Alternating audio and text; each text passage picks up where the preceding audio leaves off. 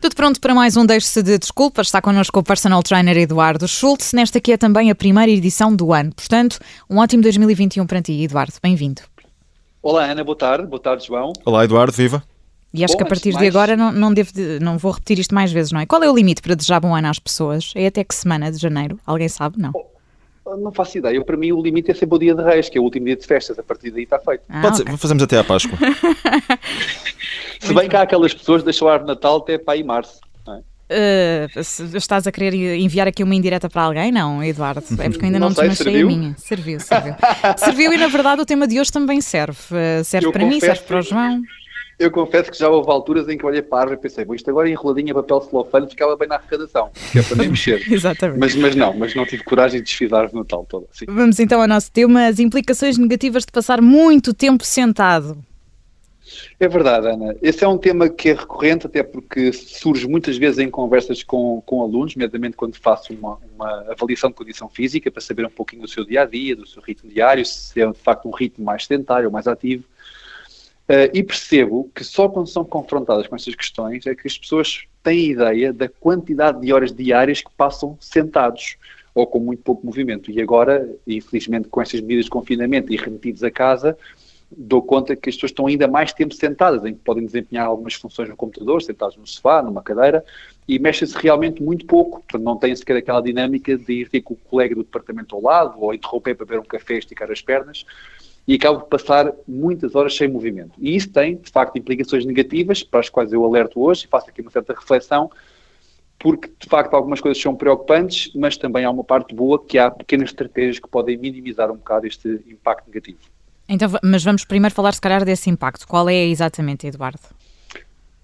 Bom, então, uh, por exemplo, se nós tivermos uh, duas semanas em que temos muito pouco movimento, e acreditem que ao ritmo que as pessoas estão hoje em dia a trabalhar em casa, é possível, infelizmente, ter de facto pouco movimento, uh, essas duas semanas podem ter uma implicação negativa em até 20% na ação da insulina.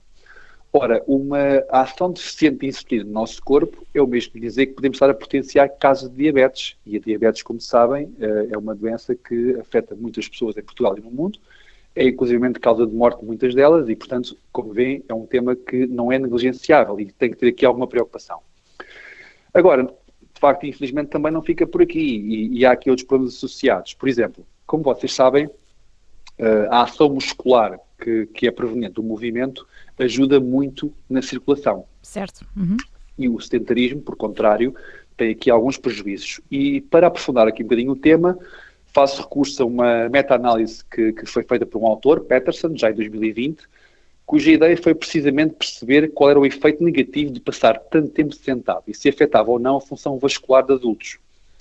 E a verdade é que os efeitos negativos, nomeadamente das artérias membros inferiores, são muito grandes e por isso é que não é de estranhar que quando se está muito tempo sentado apareçam casos, por exemplo, como pequenos derrames, mais graves como o caso das varizes. Agora com o frio, quando há problemas circulatórios, aparecem as frieiras e, portanto, tudo isto foi detectado quando as pessoas passam, imagine-se, mais de uma hora sentado.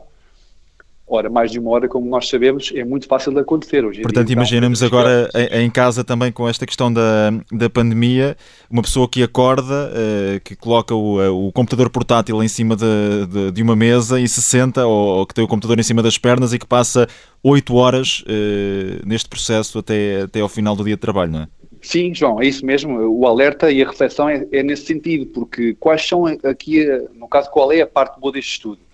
É que revelava também que quando há pequenas estratégias, por exemplo, ou de uma atividade aeróbia, imagina interromper na hora do almoço para fazer uma boa caminhada, ou uma pequena volta de bicicleta, ou uma pequena corrida, ou até treino de força, e com treino de força nós falámos já aqui em outras estratégias, como o caso do HIT, em que as pessoas podem fazer treino de força em casa, em pequenos circuitos, coisas rápidas de 20, 30 minutos, estas estratégias tinham grandes implicações a contrariar estes problemas de circulação. Portanto, eram ótimas medidas para que estas tais 6, 7, às vezes 8 horas de trabalho sentado não se manifestassem de forma tão negativa.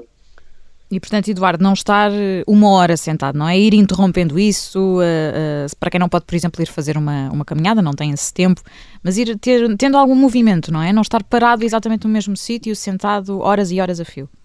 Sim, essa é a ideia principal do tema de hoje, é que, por exemplo, de hora a hora possam interromper e possam ter aqui alguma atividade física. Como disse, uma boa caminhada ajuda, Uh, se não for essa, não houver essa possibilidade que tu disseste agora, se calhar em casa, e nós temos aqui alguns podcasts que falamos sobre isso, há estratégias que, com material específico ou só com o peso corporal, podem fazer de forma muito rápida que dinamizem os músculos e que privilegiem a circulação de forma a não ter esse tipo de problema. Até aproveitar, quem sabe, para tirar o pó à, à bicicleta estática que está lá por causa, ah, encostada a um canto, não é? pois olha, então vou confessar que em tempos a minha querida mãe comprou uma bicicleta estática, convencidíssima que ia fazer um brilharete, e uh, uns anos mais tarde virou um belo cabide em que no guiador ah, cabiam as cabidas direitinho. Portanto, é, é afastar, a, afastar a roupa da bicicleta estática e voltar a usá-la. é dar alguma dinâmica à bicicleta que não a de cabide perfeito. Muito bem, portanto fica, ficam essas eh, dicas. Levante-se, não fique sentado. Até há alertas, aliás, para colocar no telemóvel, não há? Há certas aplicações que permitem isso, para de, de hora a hora. Exatamente, eu também li sobre isso quando estava a pesquisar o tema de hoje e, e falávamos precisamente deste sedentarismo é que uma das estratégias é colocar alarmes de tempos em tempos para que as pessoas possam ter aqui alguma sinalização de tempo a mais sentado e a partir daí fazer algum movimento.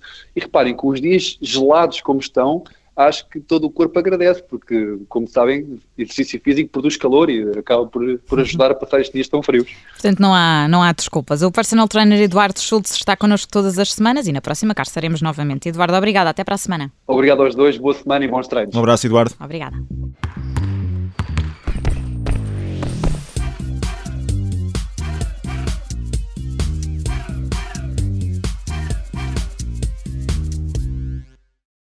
Obrigada por ter ouvido este podcast. Se gostou, pode subscrevê-lo, pode partilhá-lo e também pode ouvir a Rádio Observador online em 98.7 em Lisboa e em 98.4 no Porto.